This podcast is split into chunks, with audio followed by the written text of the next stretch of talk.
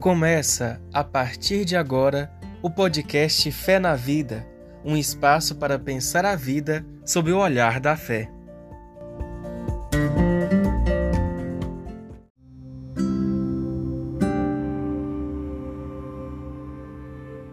Olá, eu sou Solange Maria do Carmo, biblista e professora de teologia. Esse é o nosso podcast Fé na Vida. Nós estamos aqui hoje com a Maria da Consolação Martins Saraiva, que nós chamamos, chamamos carinhosamente de Consola, professora aposentada da Rede Municipal de BH e uma estudiosa das relações étnico-raciais. Seja bem-vinda, Consola. É, nosso podcast Fé na Vida está muito orgulhoso, está muito contente de ter você aqui com a gente, viu? É, muito obrigada, Solange, por essa oportunidade, que a gente chama oportunidade sempre, né? De estar é, fazendo uma reflexão dentro dessa temática étnico-racial. Então, muito obrigada. O, o, sim, o, o desejo de que a gente um dia não tenha que, que dizer mais sobre esse assunto, ele é muito grande, né? E, e compartilhar com mais pessoas esse, essa reflexão é, um, é uma situação muito, muito boa para gente, viu? Bom, muito obrigada, Consola. Ô, Consola, você é educadora, você se dedicou a vida inteira à educação, é uma vida, né? Muitos anos. E é também uma estudiosa das relações étnico-raciais. Bom, então vamos começar com uma pergunta básica que o nosso ouvinte pode não saber muito bem o que, que significa isso, uhum. relações étnico-raciais. Então, o que, que é isso e por que estudar essa temática e trabalhar essa temática? É, essa chegar até ao, ao estudo dessa temática é, é uma luta, né? Faz parte de uma luta por uma causa né? Porque o que, o que o ético no racial é, na verdade, na verdade, você coloca uma palavrinha nessa história que é o respeito, né? Num país nosso, né, que é tão diverso e numa formação tão diversa e tão discriminado e tão desigual, é onde não existe equidade, onde não existe os valores é, respeitados e os direitos respeitados, então foi criada essa, essa discussão étnico-racial, principalmente dentro das escolas, para que se desde a infância, né, porque deveria ser lá na família, mas como a, as famílias precisam ser reeducadas para isso também, né, porque era uma é uma questão que não foi trabalhada, não foi é, muitas vezes é, é questionada, né? não, não, não há um questionamento das diferenças, não há um questionamento do, do respeito, é, não há um questionamento da discriminação e não há um questionamento do racismo. Então, volta-se para a escola esse tratamento, né? o tratar dessa, dessa relação étnico-racial. É, e no Brasil, em respeito aos povos é, é, afrodescendentes, né? E indígenas, porque é o povo da nossa formação. Claro, com as demais, com respeito às demais é, é, etnias, mas dentro da nossa formação, a formação é, dos povos originários de, do, do, Brasil, né, aqueles que já estavam aqui, né, quando, quando os demais chegaram, e dos povos que foram originados, né, e trazidos é, escravizados é, da África. Então, é essa, é essa formação. E por qual a, a importância disso? É a escola, né? Eu, eu costumo brincar, sempre brinquei com esse tema, fazia uma analogia. A escola, o local onde o ser humano, como cidadão, ele tem que passar. Né? É onde ele vira gente, vamos dizer assim, né? Precisa, é, ele precisa passar. É, antigamente, é, é essa, essa, essa, essa essa frase sua né? Onde a gente vira gente, ele falava que o povo vira gente do, ah, vai virar gente do mundo, não é isso? Do mundo. Sendo que a gente sabe que o seio familiar era o local onde que as pessoas deveriam virar gente. né? É, mas Porque... hoje, com esse mundo plural, a família não dá conta mais, né? Não e dá eu conta. me lembro do Paulo Freire. A gente não nasce humano, a gente se humaniza. Por isso que eu falo virar gente. Sim, isso, não isso é mesmo. que não é humano, mas é ali Não. que ele vai aprender as questões básicas do respeito e da convivência social. Porque Sim. na família eles praticamente nem ficam com os pais mais hoje, Não, os filhos. não. Uhum. Né? E, e mesmo, e mesmo que fiquem, Solange, é, o que acontece? É, a gente vem de uma formação né, educacional é, centenária e que muitas vezes ficou lá no início dela. Né? Isso vem arrastando. Então é a escola que tem que fazer essa reflexão com o ser humano, que é desse, entre aspas, virar gente mesmo, desse, desse socializar, desse entender as diferenças e que eu tenho que conviver com as diferenças, sejam elas raciais, né? Ou de, de, de outras formas, né? E Consola, você acha que no ambiente educacional, nas escolas, nas universidades em geral, esse debate cresceu já? Já teve progressos? Nós já evoluímos? Nós já re- é, estamos avançando? Ou regredimos? Como que você está vendo isso? Porque você acompanha isso há muito tempo. Você tem uma visão Sim. longa na história aí. Sim. É, a princípio, né, a gente tem a gente tem leis não implementadas desde de 89, no princípio dos anos, final dos anos 80, princípio dos anos é, 90, por uma luta mesmo, né, já é, é, do, do movimento negro, né, que vem lá da- da- das décadas, né, de 70, 60, então veio essa luta, então a gente tem é, a implementação, é, a gente tem as leis e que não conseguimos que fossem implementadas. Há 20 anos atrás, nós vamos fazer 20 anos agora, da Lei 10.639, né, é, barra 03, que é a lei é, que modifica a lei de diretrizes e bases né, nacionais do currículo, onde que a gente é, tem a obrigatoriedade né, do ensino da cultura e da história né, deste povo negro né, dentro das- do, do currículo do, do, né, de- das escolas, sejam públicas, sejam particulares, né, privada, rede privada. É, por, por 20 anos a gente tem essa caminhada, né?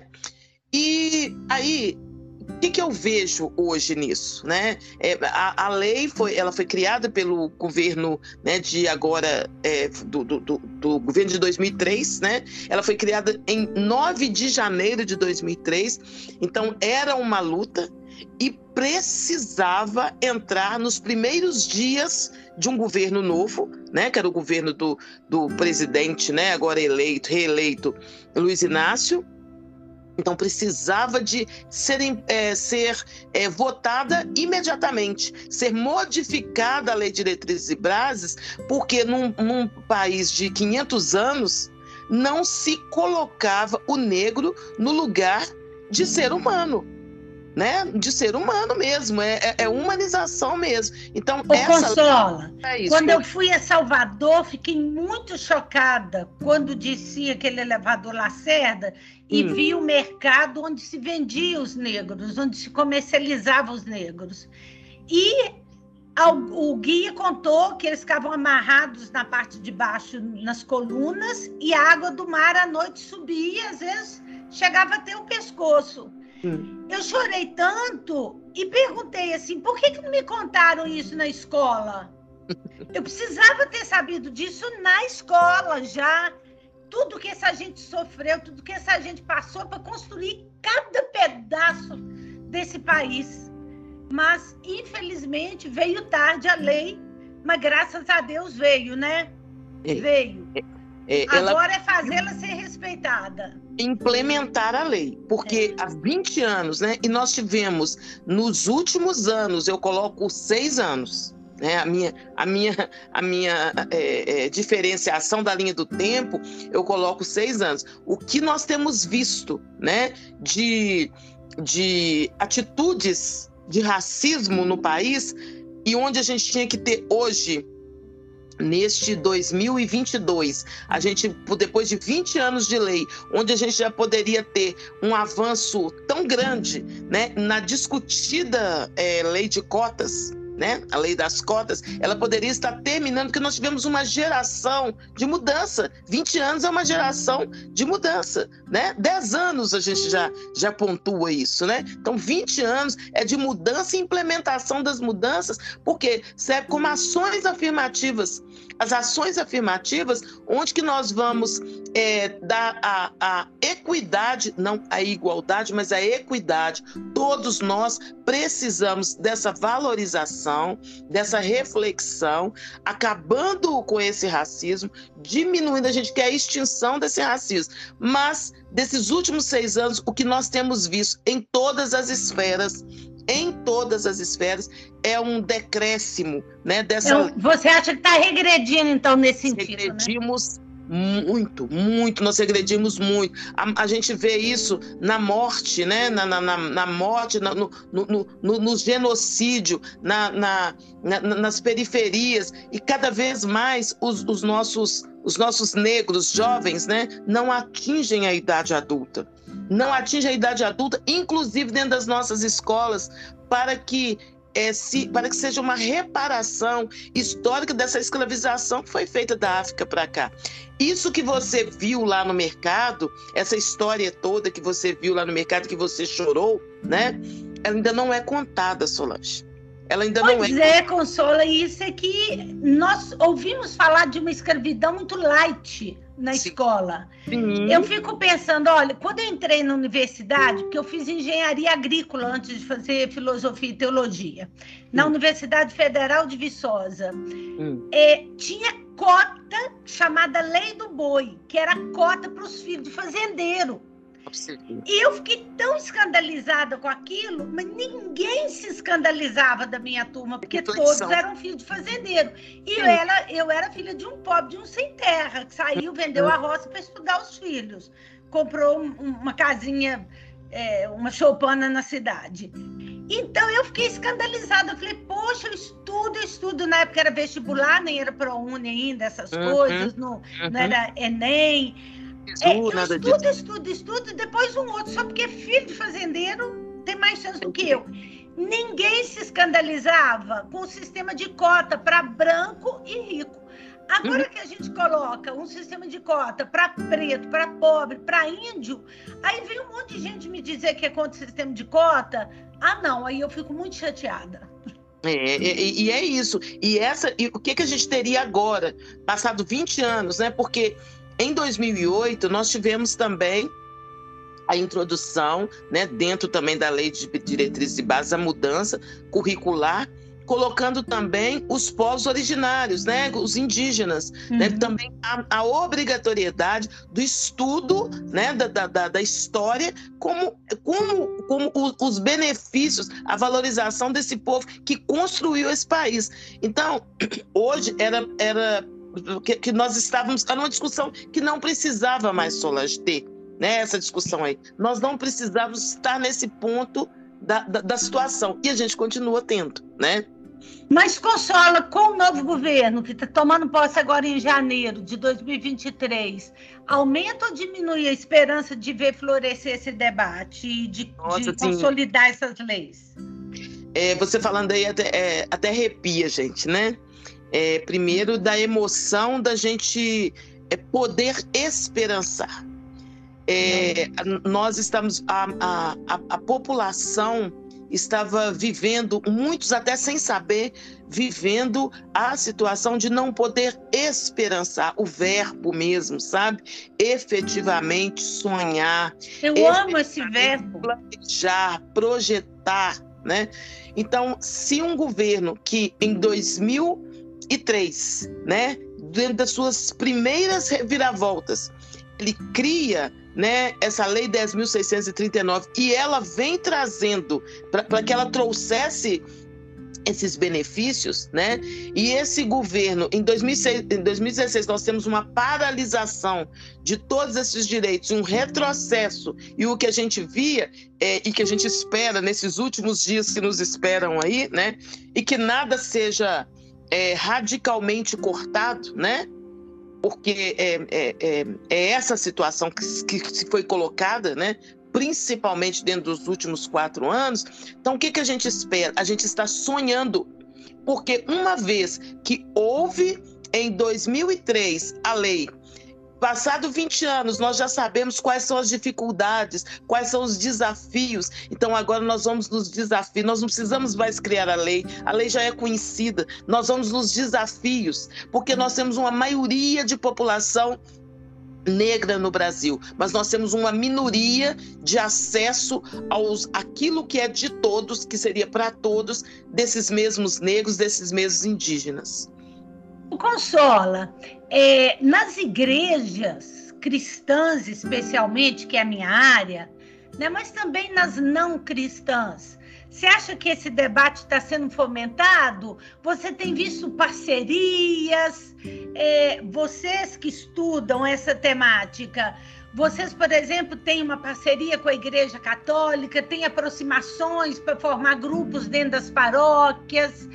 É, porque eu, particularmente, eu sou muito ligada a essa questão cristã, porque sou teóloga, né? Teóloga da Igreja Católica, mas nas paróquias que eu frequento, eu não conheço grupos que trazem esse debate específico. Você conhece? Como é que está isso? É, é o mesmo desafio, né? A gente, eu, eu é, esse mês de novembro, né? Porque a gente tem as coisas pontuais, né? Aquelas ações pontuais que, que não são benéficas, não, do mês de novembro. Né? Muitos já não se comemoram o 13 de maio, graças a Deus, né? A princesa Isabel, porque foi a história que foi contada, né? O equívoco está aí, mas a gente conseguiu dentro das escolas que colocasse o 20 de novembro, porque é uma, é uma luta, né? O 20 de novembro como como mês, culminando o mês da consciência negra, que é o mês de novembro. Dentro das escolas a gente não consegue, e, e aquilo que tinha que se alastrar e chegar até dentro das igrejas, até porque as igrejas são cristãs. Não há um, nenhuma igreja que pregue, seja cristã ou não cristã, né? nenhuma religião, cristã ou não cristã, que pregue o desamor, o desafeto, a desigualdade. Pregar não prega, mas pratica-se. Né? E quando pratica? Pratica é, quando não há mudanças. Né? Não há mudança, não há discussão. Seria a igreja o local, o espaço onde a gente deveria estar discutindo, mas não há espaço para isso, não há parceria para isso.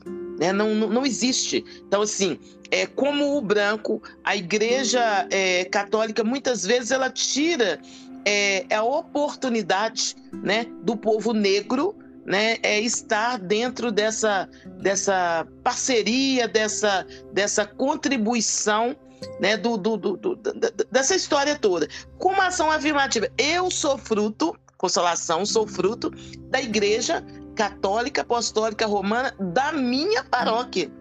Né? Onde numa ação afirmativa o padre colocava nas, na, naquela questão onde a gente tinha mais é, mas afinidade, ele colocava o negro ali para ser para a linha de frente, né? Um padre branco, né? De, de, de formação genética é, indígena lá no avô bisavô, sabe? Não era negro e colocava é, me, me colocou, colocou pessoas que me antecederam, né, mais velhas, como na linha de frente, como coordenadores, coordenadores de uma paróquia e de um bairro embranquecido, que é o bairro Caiçara, né? Então tive isso, mas hoje eu, eu, eu, vejo um retrocesso também, porque não pode ser da pessoa, é da cidadania, é da lei, é do evangelho, né? Já que a gente está falando da igreja. E é da instituição, tem que ser um programa institucional. Tem que ser institucional. As igrejas cristãs têm que colocar Sim. isso como tarefa. Sim, porque né? padre sai, padre vem, mas aquilo ali está tarefa, né? É, é, é, aquilo que move aquela, aquela comunidade. Mas não vejo. Eu tive agora um episódio de racismo dentro da igreja por um voluntário da igreja, né? Que, que, que ocasionou uma, uma relação de racismo, onde que a gente não usa algumas questões, né? Não pode ser por questão humanitária, por questão cristã, por questão cidadã, que de conhecimento de todos. A pessoa fez e a, o, o negro se afastou e pessoa continua lá para até que venha a próxima vítima, sem uma reflexão ampla daquela, daquela situação. Né? É, então, assim, mas, ô Consola, não é só o caso da negritude, não, sabe? Tem outras uhum. questões na igreja que não se discute, questões de gênero, violência contra a mulher. Eu tenho insistido muito, e está tudo muito debaixo dos nossos olhos. Às vezes a sacristã está sofrendo violência em casa e ninguém faz nada. Então, tem temas que ainda não, não estão plenamente circulando dentro das nossas paróquias e não há ainda, infelizmente, um esforço organizado. Há um esforço isolado, como você falou. Sim, de pessoas. De um padre aqui, um padre lá. O próprio Sim. clero é muito branco. Sim. É, é um clero branco. É uma vez ou outra que você vê um padre negro, assim, né? É, agora tem, tem isso, né, Solange? Tem uma, tem uma história, tem uma origem isso aí, tem. né? Tem uma origem desse do, do, padre negro, tem uma origem. Por que, que, nós, por que, que nós temos poucos, né? Nós temos uma origem histórica dessa história, de, de, desse, dessa situação toda, né? E mesmo os negros, viu? Mesmo o padre negro, a maioria, a maioria, a gente vê é, ação pontual. Né? Eles uhum. não, não, se, não, não colocam esse debate, né? Pra, uhum para as pessoas, né? Ô, Consola, eu trabalho numa, em duas faculdades e uma delas, a menor, é, teve um diretório acadêmico formado só por negros, acho que uns 12 ou 15 estudantes, e só trabalharam temas de negritude o ano inteiro. Mas você precisa de ver que coisa mais linda que foi e que resultado que teve. Inclusive, eles compraram vários livros sobre racismo, livros mais populares, inclusive aquele que é, é Racismo da Djamila Ribeiro, e deram de presente para todos os professores, e todo mundo que ia visitar lá ganhava. Quer dizer, a discussão fluiu. Esses que saem de lá agora são negros, são padres, são religiosos, eles vão continuar a discussão, porque eles uhum. se descobriram negros, eles nem sabiam. Sim, sim, a maioria é isso, é. É, é mas a, isso não pode ser numa escola só, isso tem que ser uma ação, como a gente está falando, isso tem que ser uma ação planejada, já que ela já é de direito, já tem uma lei uhum. que obriga isso, né? Uhum.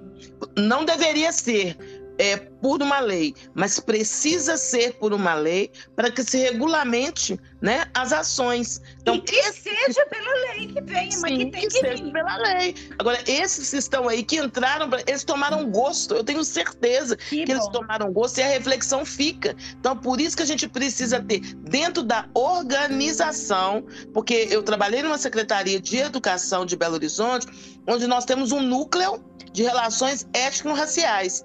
E dentro dessas propostas foram porque as pessoas elas precisam se socializar, elas precisam ter o conhecimento. Então tem o conhecimento para os professores, não estou discutindo se procuram ou não. A secretaria, de uma forma é, organizacional, fez é, essa, essa, essa compra de grandes livros, né?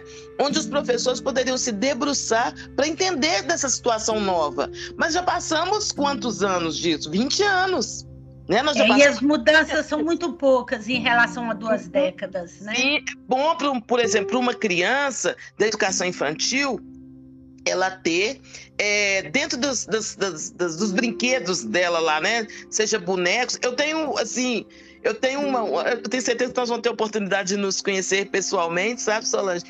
Eu, eu, eu tenho bonecos, sabe, que eu levo para as minhas formações, principalmente as escolas infantis, porque a criança precisa ver um boneco negro ela precisa ver, não precisa de estar falando do racismo, mas ela, do, do, do, do, negro, mas ela precisa ver é, imagens de negro dentro dos livros é, de literatura, dos livros didáticos que elas têm, né? Hoje nós temos muito na televisão, né? As pessoas já não assustam, porque antes o, o, o que era destinado era ser só Empregada é, doméstica, né? Empregada doméstica, né? Empregada doméstica. Eles colocam muito ainda, algumas, algumas é, redes né, de TV ainda colocam o negro assim, insistentemente, né? Isso aí tem uma. Isso aí tem um, tem um, tem um porquê, né? É o do entendimento, é porque eles pensam a esse, é, é esse respeito mesmo, insistentemente, o negro como bandido né? Então, assim, ali a criança que está vendo, ela só se reproduz isso. Eu só posso ser isso aí,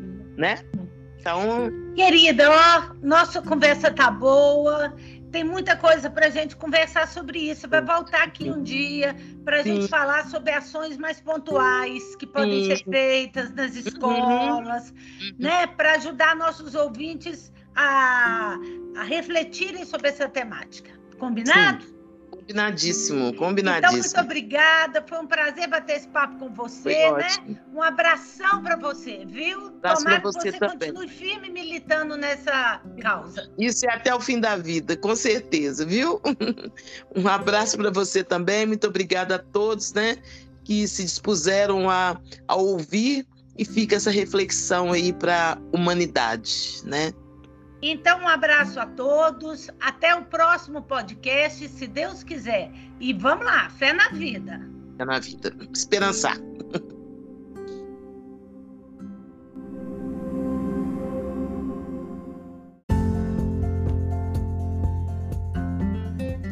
Você acabou de escutar o podcast Fé na Vida.